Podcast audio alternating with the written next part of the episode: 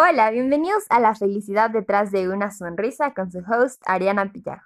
El día de hoy nos acompaña en nuestro podcast una invitada muy especial, Milagros Bazán. Uh, uh, con quien iremos conversando de la felicidad desde el punto de vista de la psicología.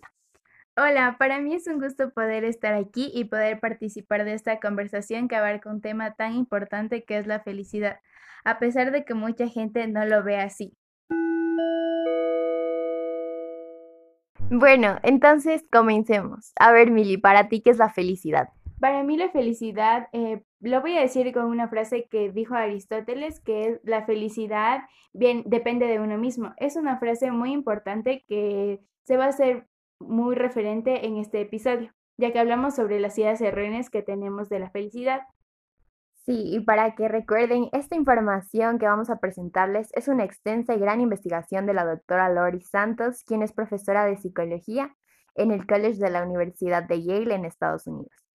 Eh, ella recibió su bachelor en psicología y biología en la Universidad de Harvard en 1997 y su doctorado en psicología en 2003. Así que si ustedes desean entrar mucho más a fondo con este tema y las investigaciones de la ciencia del bienestar, les invitamos a seguir su curso dictado por la Universidad de Yale. Bueno, hicimos el Personality Test, el cual busca que conozcamos nuestras fortalezas de cada uno de nosotros eh, para intentarlas usarlas cada día, que no solo nos quedemos con el saber cuáles son nuestras fortalezas. Sí, porque de esta manera podemos conocernos más a nosotros mismos. Entonces, al momento de que podamos realizar una acción, eh, cada vez vamos entrando más adentro de nuestra personalidad y esto va a elevar nuestros niveles de felicidad. Por ejemplo, a ti, ¿cuál fue tu puesto número uno de estos eh, fuerzas strengths? Sí, eh, bueno, al terminar el test, la primera fortaleza que salió de mí es la bondad. Y por ejemplo, yo la podría utilizar cada día al simple hecho de ayudar a mi hermana o ayudarle a mi mamá. Hay que ser bondadosos. ¿Y a ti cuál fue la fortaleza que más resaltó? Ella, la mía fue la honestidad. Entonces, eh, yo pienso que para reforzarla puedo escribirle a alguien algo que siempre le quise decir o ser más honesta cada día. Bueno, y ahora sí, entrando en materia, comencemos con nuestro episodio del día de hoy. Las ideas equivocadas de la felicidad. Bueno, Mili, ¿tú crees que un buen trabajo nos hace felices?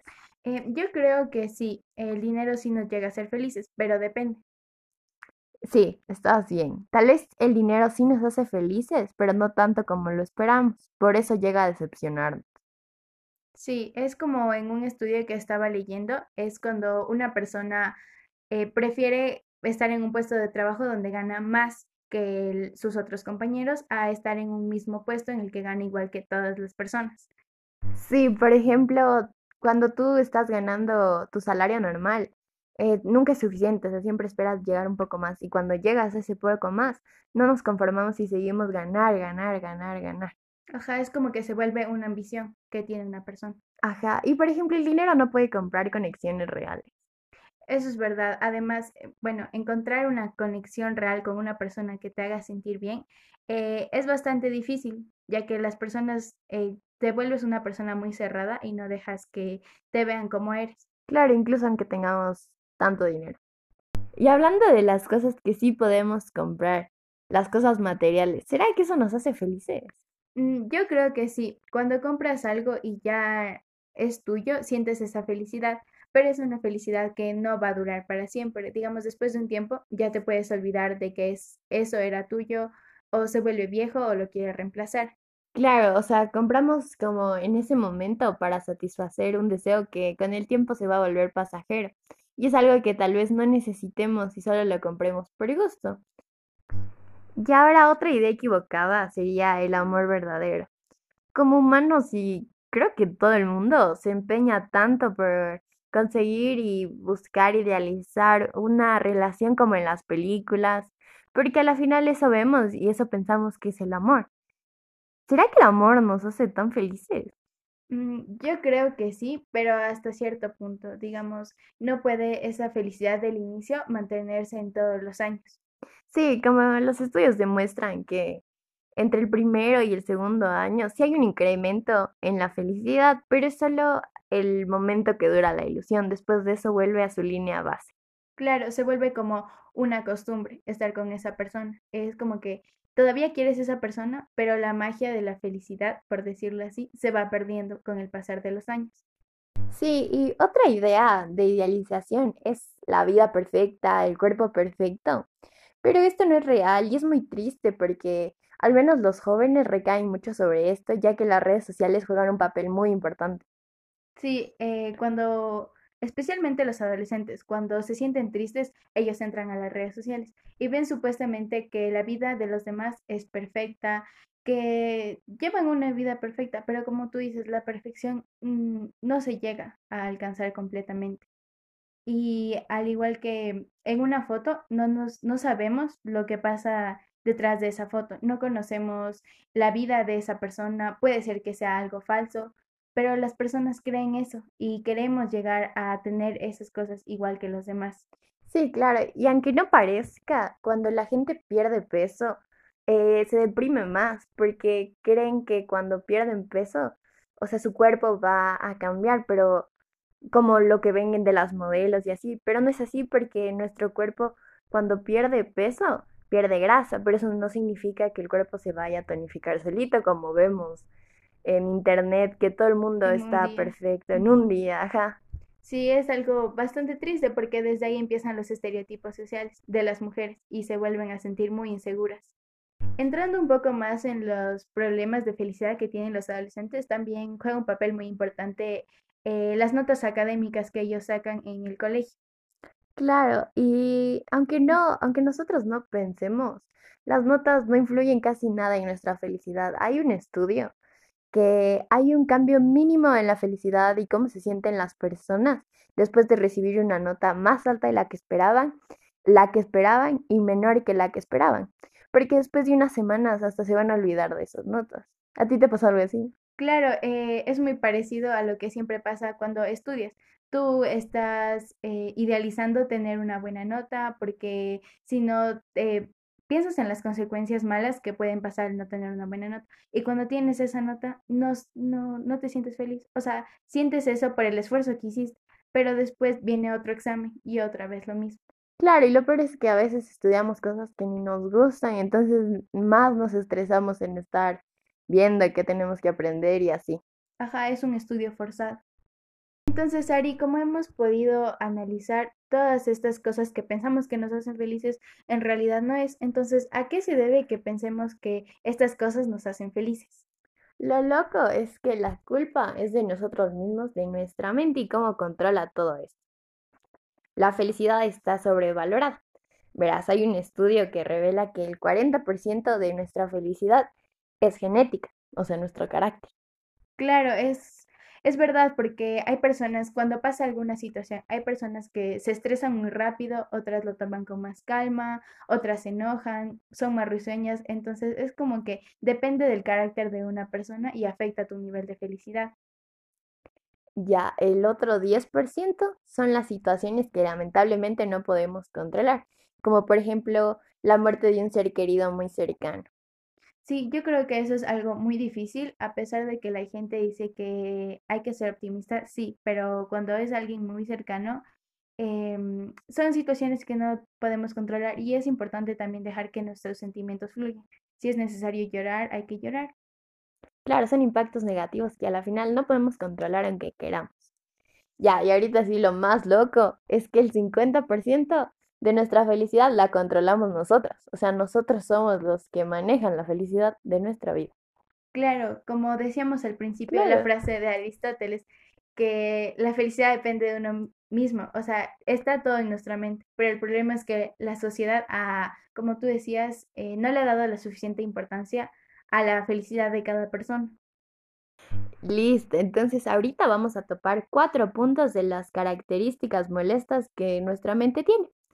Entonces, la primera, nuestra intuición está completamente mal, porque queremos cosas que no son las correctas para ser felices, pero pensamos que nos van a hacer felices. Ajá, es como lo que hemos visto todo lo que hemos hablado ahorita prácticamente. Es, o sea, lo que queremos es un deseo, son deseos, pero no es nuestra felicidad. Otro punto sería que nuestras mentes no piensan en términos absolutos. A lo que me refiero es que nos juzgamos por puntos de referencia, pero estos son negativos para nosotros. Claro, o sea, es como decíamos, eh, la perfecta vida supuestamente de las redes sociales. Em, al compararnos con una persona que creemos que es buena, que ha hecho buenas cosas, somos muy crueles con nosotros mismos. Eh, nos empezamos a, a bajonear nosotros mismos. Sí, y también a veces nosotros, nuestra mente eh, nos controla y por situaciones que suceden, no decidimos cómo nos afecta y solo dejamos que nos controle. Eh, claro, o sea, dejamos que la situación tome el control, más no nosotros eh, tomar el, control de la situación, cuando debe ser al revés.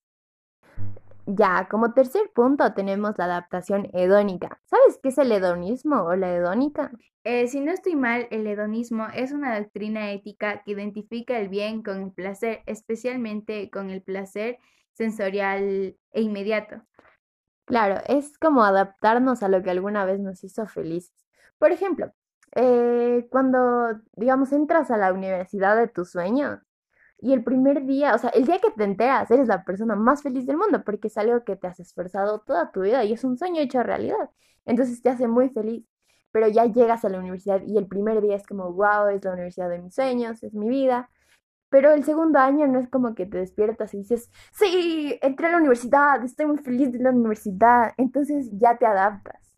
Ajá, o sea, es, idealizamos mucho como nuestros objetivos que queremos a un futuro, pero cuando ya los vemos, eh, cuando lo vemos en la realidad, lo vivimos, eh, vemos que no, no todo es felicidad.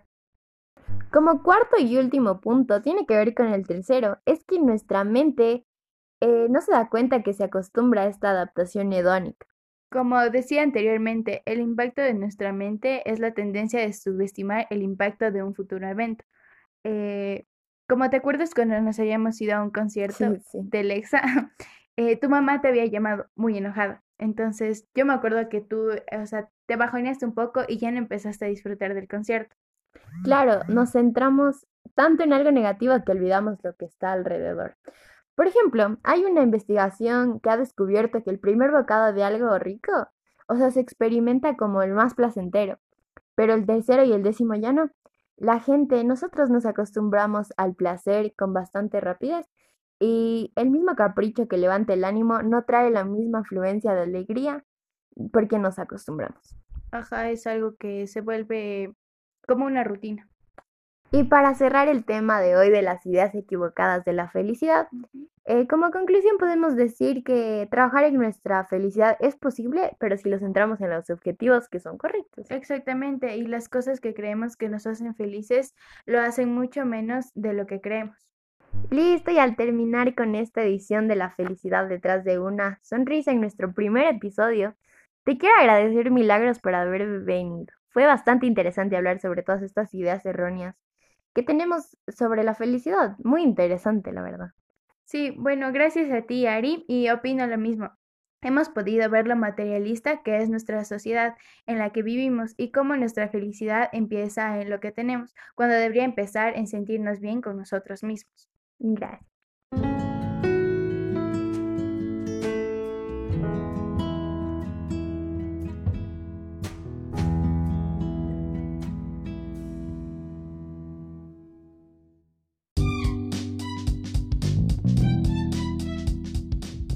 Gracias a todos los que nos escucharon en este nuestro primer episodio de La felicidad detrás de una sonrisa. Y a ti que ahorita me estás escuchando, te invito a escuchar los próximos episodios de nuestro podcast que se viene. Te cuestionarás si realmente eres feliz y encontrarás tu felicidad.